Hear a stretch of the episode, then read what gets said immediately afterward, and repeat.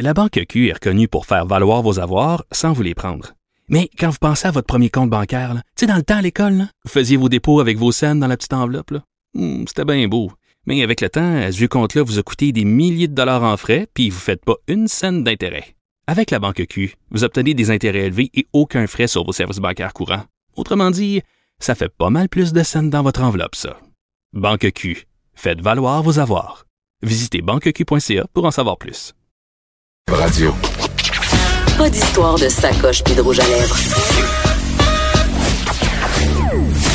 Du front, des idées, du crâne. Les effronter. Euh, Il y a eu un article dans l'actualité de ce mois-ci. Je sais pas si tu as vu ça passer, euh, Vanessa, euh, sur le front page de C'est un petit cochon et on parle de, de la mode vegan. Oh. C'est-à-dire que ça va gagner du terrain, que y- ça touche de plus en plus de sphères de la société et tout ça. Et dans le magazine, il y a un article sur les maisons vegan. Les quoi? Ouais, je sais. C'est donc bien lourd, là, tout Moi ça. aussi, là. ben, moi aussi, c'est ça que je me suis dit, mais en même temps, là, je l'ai lu parce que bon, je ne suis pas que jugement dans la vie, je suis Ah, aussi ouais? quelqu'un qui m'intéresse aux affaires. Et euh, ça parlait entre autres euh, des nouveaux entrepreneurs qui utilisent des matières euh, véganes euh, puis qu'ils ajoutent à des matériaux de construction, par exemple du gyps. Exemple, ils vont prendre une algue qui pousse autour des îles de la Madeleine puis ils vont l'ajouter à des mélanges pour faire des maisons. Ah, OK, c'est intéressant quand même. Oui, puis je me suis dit euh, pourquoi pourquoi on parlerait pas à quelqu'un qui est spécialisé euh, des échos, des maisons écologiques, c'est-à-dire pas des maisons véganes parce que c'est encore euh, un sujet qui est trop trop pointu, mais euh, on sait que c'est la mode, on sait que les consommateurs sont de plus en plus intéressés à faire des choix éthiques, des choix écologiques et euh, ça va jusque dans les maisons, c'est-à-dire qu'il y a des gens euh, qui décident de- pour des raisons euh, souvent euh, ben, leur valeur, tu sais de construire une maison écologique parce que c'est évidemment beaucoup plus cher que construire une maison normale en Ouais, mais est-ce que ça, ça se revend bien? Il doit avoir des impacts je sais même, pas, mais c'est ça. hein? Là, euh, l'une des sommités en la matière au Québec, on est très chanceux. On a avec nous au bout du fil Emmanuel Grove, qui est le fondateur d'Écohabitation. Bonjour, Emmanuel. Bonjour. Hey, je suis contente de t'avoir avec nous parce que euh, pour moi, c'est un sujet assez obscur, les maisons écologiques. D'abord, est-ce qu'on dit une maison écologique? Est-ce que c'est ça le bon terme? Oui, euh, tout à fait. OK. Oui. Euh, Et ce n'est pas nécessairement euh, doté de panneaux solaires ou avec des ça. murs en algues des, des îles de la Madeleine. OK, c'est pas nécessairement terre cuite, euh, là. C'est pas de la sclépiade, là. Chez vous ou chez nous, c'est euh, il y en a partout. Et chaque maison peut devenir plus écologique lorsque vient le temps de de- de- de- d'adopter de, bonnes habitudes ou de faire des bons choix quand on rénove ou qu'on construit notre maison neuve. J'ai l'impression que ce type euh, de demeure-là gagne en popularité. C'est-tu juste moi ou ça demeure quand même des exceptions, ces maisons-là? Ah, c'est une croissance fulgurante. Et euh, notre organisme est, est dédié au sujet et on on suit pas. OK. Toi, Emmanuel, tu as une maison bigénérationnelle. Puis c'est assez fascinant. Est-ce que tu peux nous en parler un petit peu? Déjà, de bigénérationnel, Ouais, ben, vous m'avez perdu. Ben, là. là, Vanessa, bigénérationnelle, deux générations. J'habite dans à un l'école secondaire. J'ai j'ai 28 ans, j'ai pas d'enfant, j'habite dans un appart, OK, puis je pense même pas pouvoir m'acheter quelque chose d'ici la fin de ma vie, c'est la réalité des milléniaux. Bon, OK, mais c'est quand même déceler la définition d'un mot qui est deux générations. OK. On s'excuse, ma co-animatrice est un petit peu lente. Elle a pris du pot avant J'ai de pris venir du animer. cannabis hier soir. Donc, Emmanuel Bécosgrove, vas-y, t'as une maison bigénérationnelle. Euh, Puis c'est une maison écologique, évidemment. Parle-nous un peu de ce projet-là qui est quand même fascinant. Oui, ben en fait, c'est euh, j'habite en pleine ville et euh, comme vous savez, c'est pas évident de- d'accéder à la propriété. Donc, euh, notre organisme qui veut euh, que les euh, les maisons écologiques soient accessibles à tous propose beaucoup euh, l'idée de la maison bigénérationnelle ou la construction d'unités euh, d'habitation accessoires. C'est-à-dire que si on a un étage sous-utilisé dans une maison, qu'on le transforme en appartement et on peut même le vendre à d'autres membres de la famille. Et c'est très traditionnel au Québec. Les triplex, les duplex, par exemple, ont souvent été occupés par plusieurs générations d'une même famille. Euh, on a, euh, on en fait un peu moins de ça, mais ça revient euh, euh, en grand avec, euh, c'est ça, le coût des propriétés euh, exorbitant. Donc, c'est ça, c'est l'idée qu'on peut tous avoir notre notre habitation, mais souvent en combinant les ressources d'une famille complète. OK, mais moi je veux savoir c'est quoi exactement une maison écologique? Bon, tu me dis c'est pas nécessairement une maison qui est faite d'algues, euh, on a bien compris là, mais qu'est-ce que ça j'imagine qu'il y a plusieurs types, mais c'est quoi euh, globalement, tu sais c'est une maison qui s'autosuffit, euh, qui est éco-énergétique, c'est quoi? Oui, c'est c'est c'est ça prend plein de formes, mais avant tout, ça réduit l'empreinte carbone des gens. OK, mais concrètement. Ceux qui l'habitent.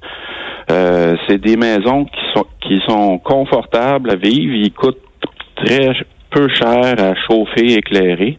Euh, ils ont une excellente qualité d'air et euh, sont souvent euh, munis de bornes de recharge de véhicules électriques, par exemple, s'ils sont pas dans des lieux qui où on fait du transport actif ou du transport en commun. Donc, ça fait partie d'un mode de vie plus écologique en tout, parce que c'est ça, faut penser à notre impact environnemental chacun et par exemple, c'est des maisons qui ont euh, des toitures avec euh, du métal plutôt que des bardeaux d'asphalte. Parce que des bardeaux d'asphalte, c'est comme manger sur des assiettes en plastique jetable. faut le changer régulièrement, tandis qu'une euh, une toiture en acier va être beaucoup plus durable et moins coûteux à la longue et va être va créer beaucoup moins d'impact environnemental pour la famille qui, qui habite en dessous. OK, mais est-ce que tu dirais, euh, par contre, que ce type de demeure-là, parce qu'on sait que c'est plus cher à construire, évidemment, au départ, mais justement parce qu'on doit moins, justement, faire des changements, des ajustements au fil du temps, ça revient au même ou c'est, c'est quand même plus cher? Parce que moi, j'ai l'impression que c'est un truc de gens riches, là, les maisons écologiques. Ben oui. Ouais, c'est exactement le, les clichés que nous on tente euh, de défaire. Euh, parce que c'est ça, euh, on fait même des études pour démontrer que des maisons, même certifiées écologiques à des niveaux élevés comme le, niveau LEED or. C'est quoi ce niveau-là? Combiné. Ça veut dire que c'était extrêmement performant au niveau de la, la, faible consommation en eau, la faible consommation en énergie, euh, avec des matériaux euh, euh, très sains pour les, gens qui, qui, qui, occupent la maison. Donc ça combiné à un véhicule électrique, les paiements, les mensualités sur le la maison et le véhicule vont être moins chers que d'acheter un véhicule standard, une maison standard. Euh, parce qu'il y a tellement d'économies sur l'essence et sur l'énergie dans un, mode de vie comme ça que ça, ça compense le surcoût de 4% Mais tu as des économies à long terme. Au niveau de la oui, tu as des économies à long terme, mais sur le coup, il faut quand même que tu aies l'argent pour l'allonger, l'auto électrique, puis les matériaux écologiques qui coûtent plus cher que du gyps bien normal quand même. Là. Donc, ça reste ben, un sport de privilégié. Ben, on parle du long terme, mais dans le fond, c'est le premier mois d'occupation. Parce que une hypothèque euh, combinée à des aux autres paiements, nos autres factures, dès le premier mois, vont être moins chères que si on opte pour un euh, un véhicule et une maison standard. Hmm. Donc, euh, on a 20 fois moins de gaz à effet de serre aussi euh, comme famille. Donc, ceux qui sont découragés par toutes les histoires de, du pacte qu'ils ont signé et tout ça. Là, oui, on l'a pas ben, signé, nous autres. Voilà une solution 20, 20 fois. Là, on parle pas de diminution de 5% c'est c'est assez facile.